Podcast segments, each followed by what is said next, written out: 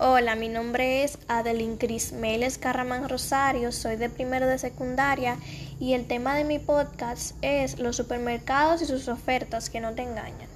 En lo particular me parece un tema muy interesante porque te habla de las ofertas que son engañosas en los supermercados y que hay determinadas ofertas y promociones que siempre se repiten, como puede ser el caso del 3x2 o la oferta del menos 70%.